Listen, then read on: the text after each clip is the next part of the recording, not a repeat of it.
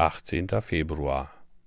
Gebet mir ein sicheres Zeichen, dass ihr meinen Vater, meine Mutter, meine Brüder und meine Schwestern samt allen ihren Angehörigen am Leben lassen und unsere Seele vom Tod erretten wollt.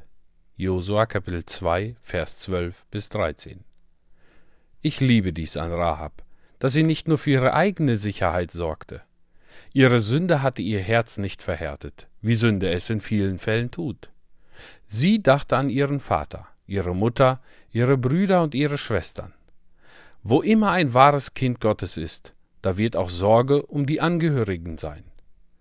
Ich kannte einen Mann, der am Sonntag zwanzig Meilen ging, um die Wahrheit zu hören. Aber wenn man ihn fragte, wohin seine Familie ging, sagte er, das sei nicht seine Sache. Gott würde seine Auserwählten retten. Solche Leute offenbaren sich nicht als Kinder Gottes. Denn Kinder Gottes sind nicht schlechter als Heiden und Zöllner. Sie tragen Sorge für ihre eigenen Hausgenossen. O, ihr christlichen Leute, bemüht euch, in euren verwandtschaftlichen Beziehungen gut zu sein. Aber bedenkt auch, dass Rahab ihre Angehörigen doch nicht retten konnte, wenn sie sich nicht unter dem Karmesinfaden sammelten.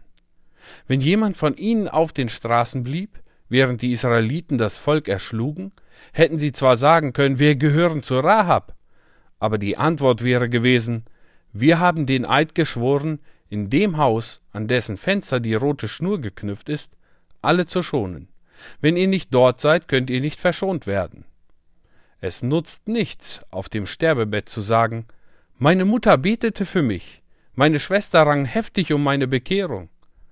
Nein, ihr müsst persönlich zu dem Herrn Jesus kommen euch in ihm bergen und wirklichen Glauben an ihn haben. Sonst können euch keine Gebete anderer nutzen. Aber es war Gnade, dass Gott der Rahab half, alle ihre Verwandten hereinzubringen. Gott gab ihr einen solchen Einfluss, so groß war die Macht ihres Glaubens, dass alle in dem Haus blieben und mit ihren Familien errettet wurden.